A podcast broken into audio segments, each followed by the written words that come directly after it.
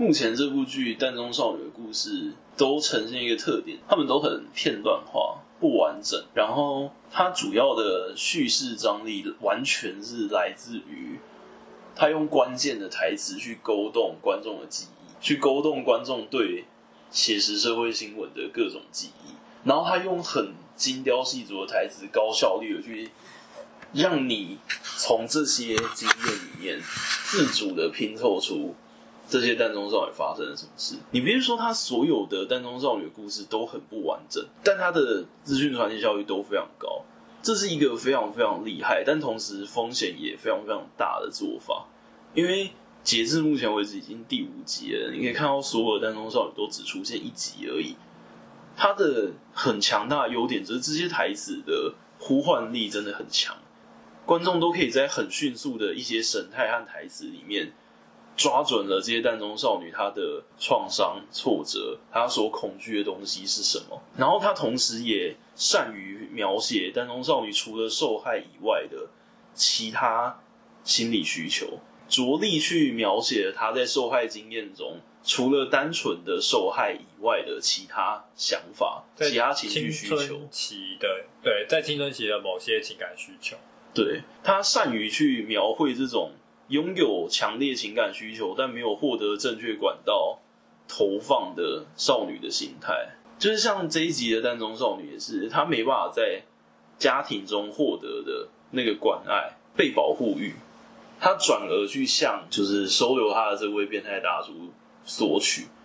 她善于去描写这种有强烈心理需求，但是用错误的管道去索取解答的少女们。然后这跟我们前一集第四集里面讲的结论其实有一点点相近，就是所谓解救蛋中少女的，也就是小爱他们这一群主角群们，是否也是在用一种错误的方式，将自己无处宣泄的丧失情绪，嗯，做错误的投递。然后这集其实后半段就给了答案，另外三个人不太确定，但至少因流是 Naru 他战斗的理由完完全全就是为了。转移自己的注意力而已。他的这种模式跟你说失恋了，心情很失落，所以把所有的生活重心都放在工作上，是几乎一样的逻辑的。他进入一种就是为了打而打的状态了。他的手段和目的错置交叉之后同化。Nadu 最后所讲的那个意思，就是他现在去丹中世界的目的，就是为了要去丹中世界，这种进入一种死循环的逃避。然后我说的。风险，也就是说，蛋中少女这套叙事的风险也体现在这边。这群蛋中少女各自遇到的这些事件，确实一个一个呼唤力都很强。作为短片的开场白或者短片的穿插叙事，都很短小精干。但是，他们其实都在变相的拖累主线。嗯，怎么说？这目前为止，从第一集的 Kurumi 到现在最新一集没有名字的这个离家出走少女。他们其实每一个都没有任何形式上的协助推进主线，他们占据的这个篇幅，只有让这部剧能够触摸的所谓写实社会系的那个面向变广而已。但它实际上在篇幅上很大程度拖累了，尤其这已经到第五集了，主线剧情还是几乎零进展。但是对我来说，至少他目前他配合的是作为登场的主要角色的。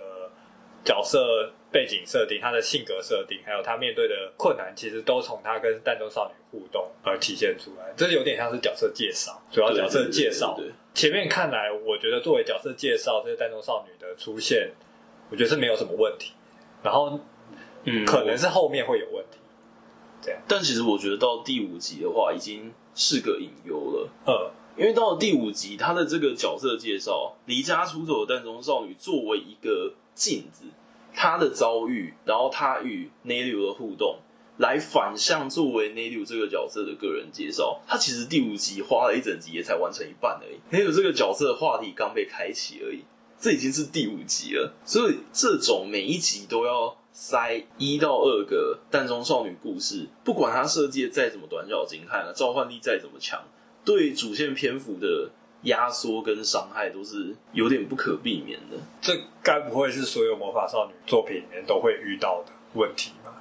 你越是偏向单元句式的结构，就越严重。所以除了像女儿番动画那样，就是有超长的篇幅以外，这种季番形式的只有十三集的，你还单元剧就真的很难推进主线。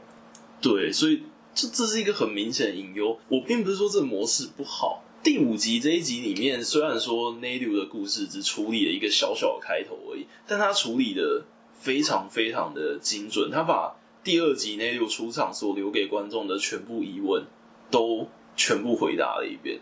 就像我们第二集推测的那一句所谓的“我进去蛋中世界战斗，完全只是为了我自己”。到了第五集，他花一整集的时间给了观众肯定的回答：“是的，他就是为了战斗而战斗。”他这个回答确实让 Nelu 这个角色获得了巨大的立体化，嗯，但同时也对篇幅造成非常巨大的伤害。你为了把 Nelu 这个角色他所承担的战斗理由描绘的完整，就花了二加五，整整两集，对啊，是季番诶，就十二集诶，后面主线要怎么走啊？我们到了第五集，终于知道爱讲对口一斗的。完整情感长什么样子了？某某也是到了第五集，我们才终于知道他的完整情感大致长什么样子。嗯，他们的话题都才刚被开启而已。现在算个人回进度超过一半的，就只有丽卡而已。丽卡的进度大概是五十趴到六十趴前后，另外三个主角的进度都是三十趴不到。那组最扯，那组十趴吧，他花了五集才把话题开起来。这个篇幅分配真的不不有点恐怖。我非常非常喜欢 Nelu 的这一段，他跟蛋中少女的互动。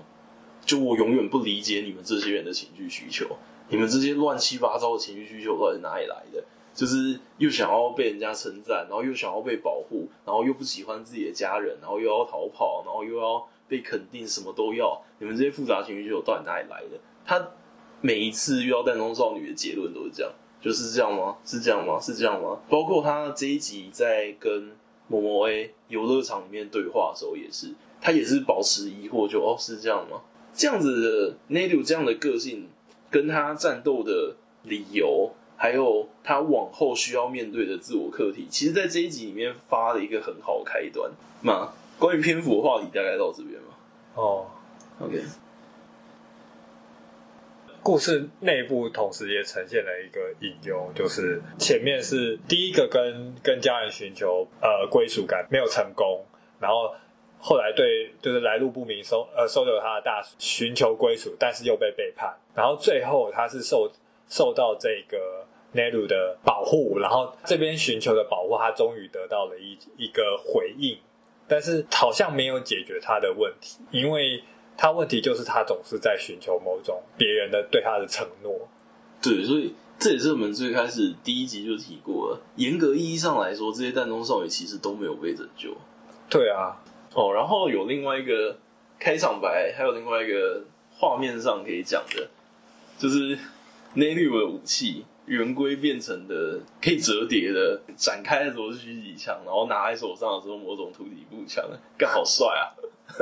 超帅，感觉真的很轰啦，蛮适合这个角色的风格的。就一般想到就是高冷系的、傲娇系的，要用这种这种巨的热兵器，对，就绝对不能近战。OK，进故事。其实这一集的前半段有一个气氛上的转折，是让这一群人。正式变成朋友，并且向观众展示了他们变成朋友后的具体互动的过程。这一整段演出其实非常非常的棒，包括最一开始 Nelu 到他们家，然后大家抱怨说路好难找，然后 Nelu 默默的同意了一下。但是爱讲开门的时候问说，你们迷路了吗？然后 Nelu 马上没有没有没有没有没有没有迟到人，然后等很久。哎，你刚到吗？对，我刚到。我觉得他其实也不是不理解那种情绪才对啊。以他自己就是有点完美主义，然后我在猜啦，可能是就是常见的那种，就是姐姐过于完美，然后妹妹就总是在兄姐的阴影下成长，所以他们对兄姐有一种恨意。然后，但是作为作为兄姐的他们，常常会不知道为什么你们你们就是做不好，那种那种完美主义态度。我觉得这也是就是 Nedu 他他可能要面对面对的问题，在这里面他。同时体现在他跟这些朋友之间的交流，他也是不熟悉这种相处模式，然后他可能可以从跟他们交朋友的这个过程来理解其他人一般来说会遇到的问题。这个故事典型，我觉得放他身上还蛮可行的。这一整段他们在小爱房间玩的演出都非常棒，就进入了这一集的第二个大重点，就是去解释小爱的故事完整的情绪到底是什么。首先，根据小爱的描述，口一都讲好像是喜欢老师的，在这个回忆里面演出了一个小爱前几话一直藏着。不可能摆出来的，对口一都讲的之间隔阂，就如果你们真的是最好的朋友，他要死了，你怎么会连他的死因都不知道？因为他们中间有一个隔阂，就是换模特这件事。口一都讲他那边有一个还蛮勾心斗角的台词，几乎是半劝说式的、半逼迫式的，希望小爱换下来。那边真的很。这其实再一次把小爱跟口一都讲的关系复杂化，也同时解答了最开始前面所疑惑的，就是小爱为什么会连自己最要好朋友怎么死都不知道。实际上，他根本没有小爱自己幻想的那么要好。注意口一都讲在回忆中，他用的句法是那种不容你拒绝的反问句，所以他们之间的那个情绪是真的非常强烈的。小爱原本应该是。在老师的鼓励下，对自己异色瞳并且被霸凌这件事，获得了相当程度的宽慰才对。但是口一都讲让他把模特换掉这件事，大幅减少了他跟老师接触的机会，也留下他跟口一都讲之间的芥蒂。第一话里面，他表现得非常的无私，非常的为朋友着想，尽一切全力想要把他挽回来的那份愤怒。然后到第二集，他对空呼喊着向口一都讲道歉，结果没有办法帮上你的忙。再到第三集，他补充了一个对口一都讲怨恨的情绪，这些东西最后串在一起的解答就是，事实上这两个所谓最好的朋友，并没有爱讲自己想象的那么好。所以必须说，到了第五集的中间这一段，爱讲这个回忆跑完之后，爱讲的故事，他的情绪线才终于完整了。这其实非常的好。小爱作为一个角色，他的动机跟他对于回忆中最要好的朋友的那个战斗的理由，他的情绪获得了非常多面向的描绘，而且每一个描绘都非常非常的准确。然后不好的部分就在我刚刚讲的，就是篇幅上的问题。哦，然后这一段有另外一个。蛮不错的细节是，我很喜欢丽卡讲的台词设计。他开口闭口都是我的话，姑且不说，但你不能这样啊！我家那个臭老妈姑且不说，但你妈很棒啊！真的是他的相处模式，在经过了三四集的演出之后，他明显和小爱之间关系软化，然后他和内六之间也因为爱讲的解释，所以获得了联系。他明显真的想要和这群人做朋友，但他还是离不开那一套非常自虐的语法。他关心他人的方式是透过先自我否定，把自己自我否定之后当做比较值的最低标准，然后说最低标准长这样哦，你确定吗？你不该那样。我觉得这非常，这个角色的台词真的都雕刻的非常非常棒。我非常喜欢丽卡每一句台词，这角色真的太棒。然后这一集其实帮丽卡所谓后半的那个另外一半的故事也开了个头，就是他还没解决的是家庭关系的问题嘛。不过也只是轻轻的带出来。根据他的描述，都只有母亲来看的话，他应该是单亲家庭。然后他这种小太妹的形象跟说话方式，应该也有一定程度上受到自己母亲影响。我喜欢丽卡跟奈鲁的互动，他们这边是有软软化啦，但是。后后面冲突又起来，这一段一个非常令人胆寒的、很可怕的转场是，他把内六跟丽卡玩耍时的那个笑声 切到蛋中世界里面小怪物的那种恐怖的尖叫声，这转场还是挺恶意的。哦，就是给你那种气氛一转的方式啊，告诉你就是他们是在多么恶劣的环境下，然后维持他们这种友情关系的。嗯，啊，接着就来到了本集的蛋中少女。本集的蛋中少女的故事怎么说啊？挺微妙的。嗯，这个蛋中少女的故事典型是那种所谓虚构作品里面常常出现，就是对极端化的美的追求到那种。走火入魔的地步，为了保持自己的，对对对，为了保持最好的自己，所以在自己最好的状况下寻死。这个叙事典型显然就远远没有前面几话的那几个单中少女来的高效率了。因为这个案例比较极端，它所代表的情绪也并不普遍，所以这个蛋中少女还是比较功能性一点的，跟。第三、第四集的偶像双子比较接近，它是为了连接上主线的故事而出现的特殊设计。这边所谓连接上主线故事，是指第四集里面所说的蛋中世界会对主角们有死亡的诱惑。这部分我觉得说服力其实蛮糟的。它确实对啊，功能性比较强，演出效果非常非常的好啊。这一集里面的这个蛋中少女，她在魔镜的那几只海带怪跳来跳去，包括他们。鱼眼镜头的收缩张放，还有音效演出上面，情绪的震撼力是很强的。但这个故事本身的说服力还蛮低的。就是内六为什么会遇上这样的蛋中少女？然后为什么他要吸引，还有尝试说服内六去死？这两件事之间的连接比较弱。它比较像是为了要延续第四集结尾那个死亡诱惑的话题。而，安排出来的故事而已哦。这一小段插叙结束之后，回到了现实世界中的时间线，你可以看到第一集里面，爱酱独自一个人跑向庭园里面去买扭蛋的这一整条路的过程，他完完整整的让主角群四人组重新走一遍，包括他们最后在游乐场里面所说的：“我们不是一个人在战斗。”这样子的状态，透过这种前后呼应式的演出，成功呈现出来啊！这也是为什么最后面丽卡讲展开话题，让大家争吵到底要不要继续买蛋的时候，会有情绪上的张力。他先给你这四人组互相认同并互相依赖的实际证据演给你看，然后。再把这四个人之间没有人敢说出来，但其实某个程度上都偷偷在想的事情，由丽卡讲讲出来。对，我觉得这段演出是很重要的，和第一集对照。接着来到游乐场里面，重新把某某 A 这个角色的故事详细描述了一遍。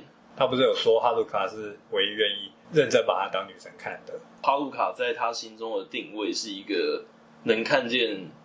真实的我的一个闺蜜、好朋友，所以当这样一个重要的对象突然要拉近那个情感关系的距离的时候，他被吓到了，被吓到很大一把。所以他的议题其实远没有我们第四集初登场的时候猜测的那么复杂，他身上承载的东西还是挺单纯。这边也把某位这个角色的两面性呈现出来，就是他一直被。女性告白，而他自己的性向不在这里。这件事表面上一直是他核心的困扰，但是其实透过他和内六之间的质问对话，可以发现他某个意义上也挺享受这件事情的。但他挺享受这个情绪，有办法变成他之后的故事吗？这个我就不知道。但他确实为某某 A 补充了一点新的面向。这一集里面其实。通过李卡的台词设计，一定程度上把观众前几话出现过的各种容易想到的猜测，都往老师身上扔了。这反而让我觉得，反过来说，老师有没有可能其实根本是个超级好人？就是他故意误导你的。真的，我也这样，我一瞬间也这样觉得。就是他通过李卡的这个材质设计，某个程度上其实是在半嘲讽式的说观众。容易对老师这个形象做出了推测，但毕竟这种叙事太过常见，而且也合理，所以根据他前面透露出了老师的那几卡，他有出场的形象，你就自然而然会想到这些嘛。是，所以也不能说观众是错的啦。他搞不好是这个作品里面唯一好好的男性，就是通过里卡这样子的一来一回的玩弄观众的经验和推论之后，某个意义上来说，其实替老师洗白铺了一条小路。但是编剧还是挺有趣的，他蛮知道这个老师会如何被猜测。然后在过去野岛伸司所有作品里面，他所描绘的老师也全部都是很糟糕、很糟糕的，尤其是男性。所以他很有意识的在调整这个老师出现、释放给观众的资讯量。他知道要怎么误导观众。至于他最后是要误导观众走向哪里，就是另外一回事了。他有可能是误导观众，说前面让他看起来很坏、很坏、很坏，但最后其实是好人；也有可能是他前面故意表现的好像很坏、很坏、很坏，观众猜他很坏、很坏、很坏，然后透过剧中的里卡猜他很坏、很坏、很坏，然后观众说：“哦，里卡都这么说了，那有可能代表他不是哦。”然后最后演出其实他是很坏，就大家猜对喽。这样每一条线都是有可能的，只能说他知道这个老师是一个操作空间很大的玩具。那我在猜，这个老师应该构不成那种大魔王的存在，他应该有有种类似巨大的背景板的感觉，就是他不会是所有问题的来源，但是他也不会是所有问题的解放。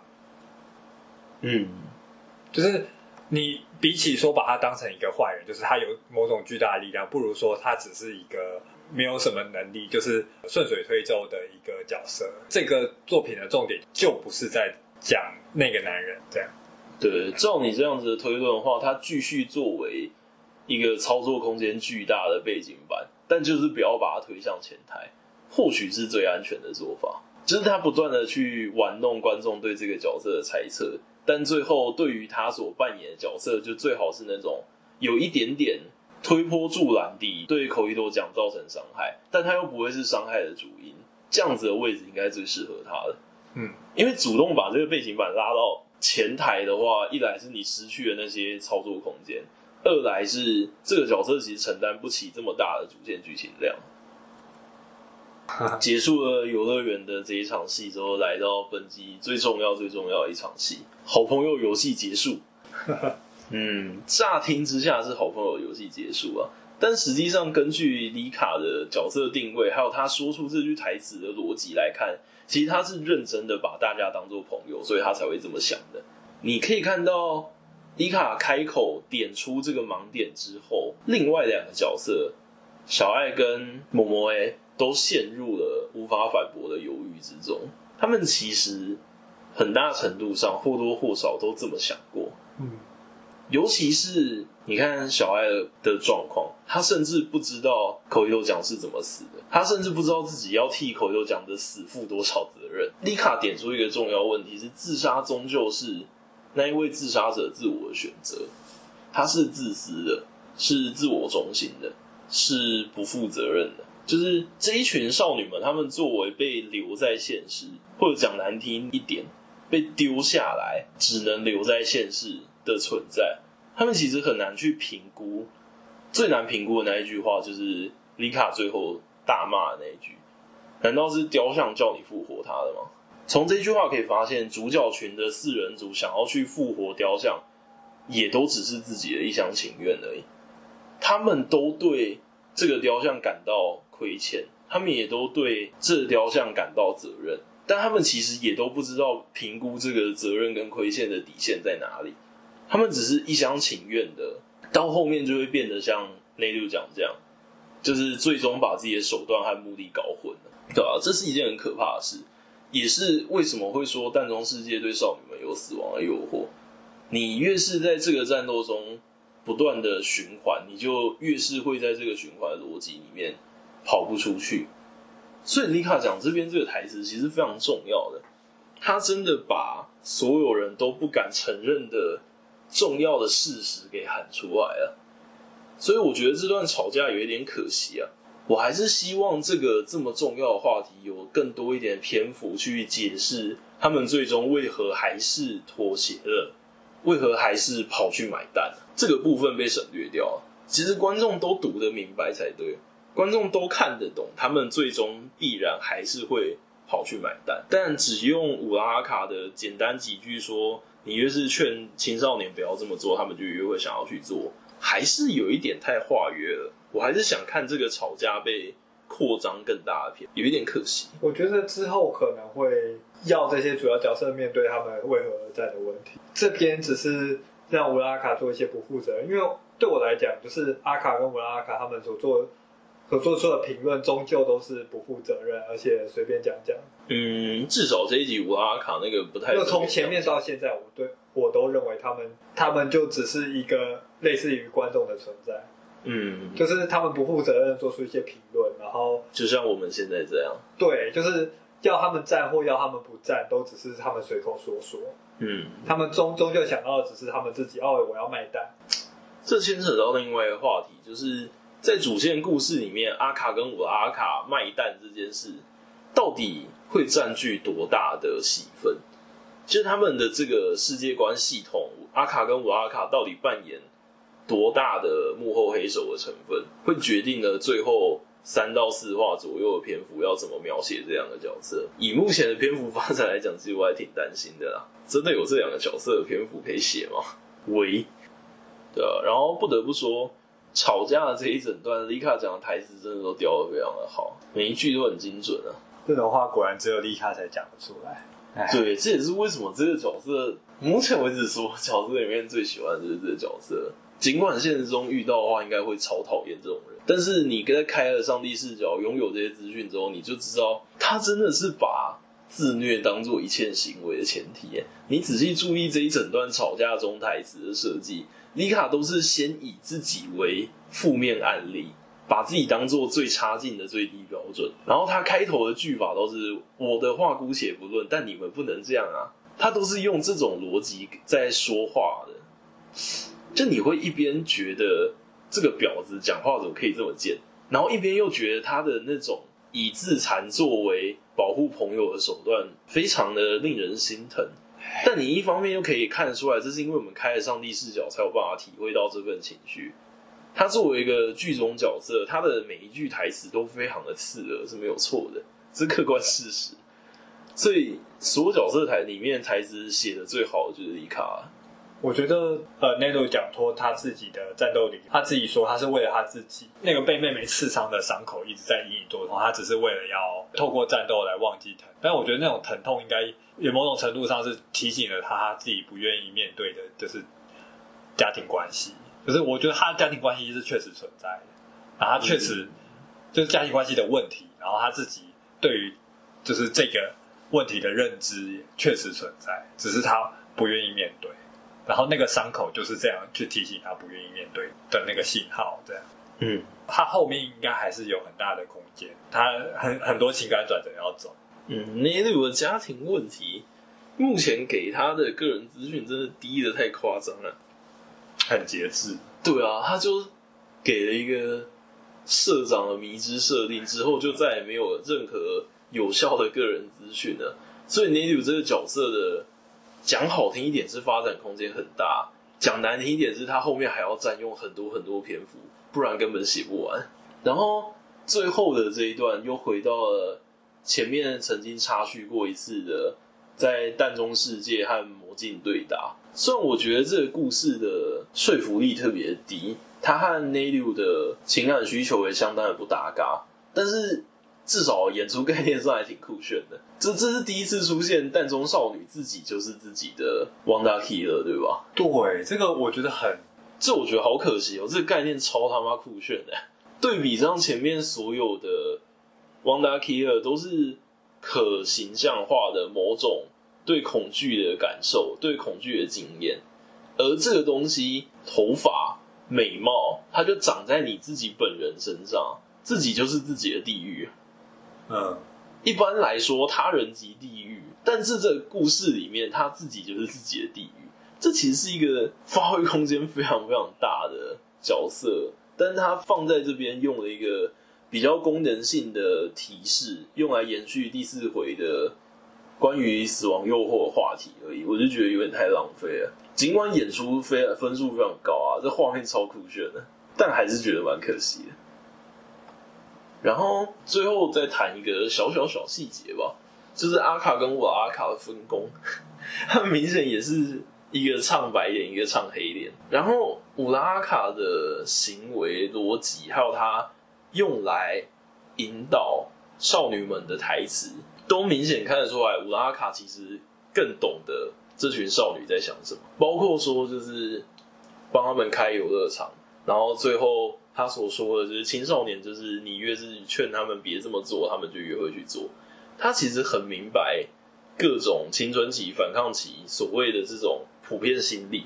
嗯，这是一个细节啊，就是阿卡跟我阿卡的分工在这边开始非常非常明确化。在这之前，他们都是在唱双簧而已，讲一些不太容易理解的谜语，然后掉些其实你不太在乎的掉书袋。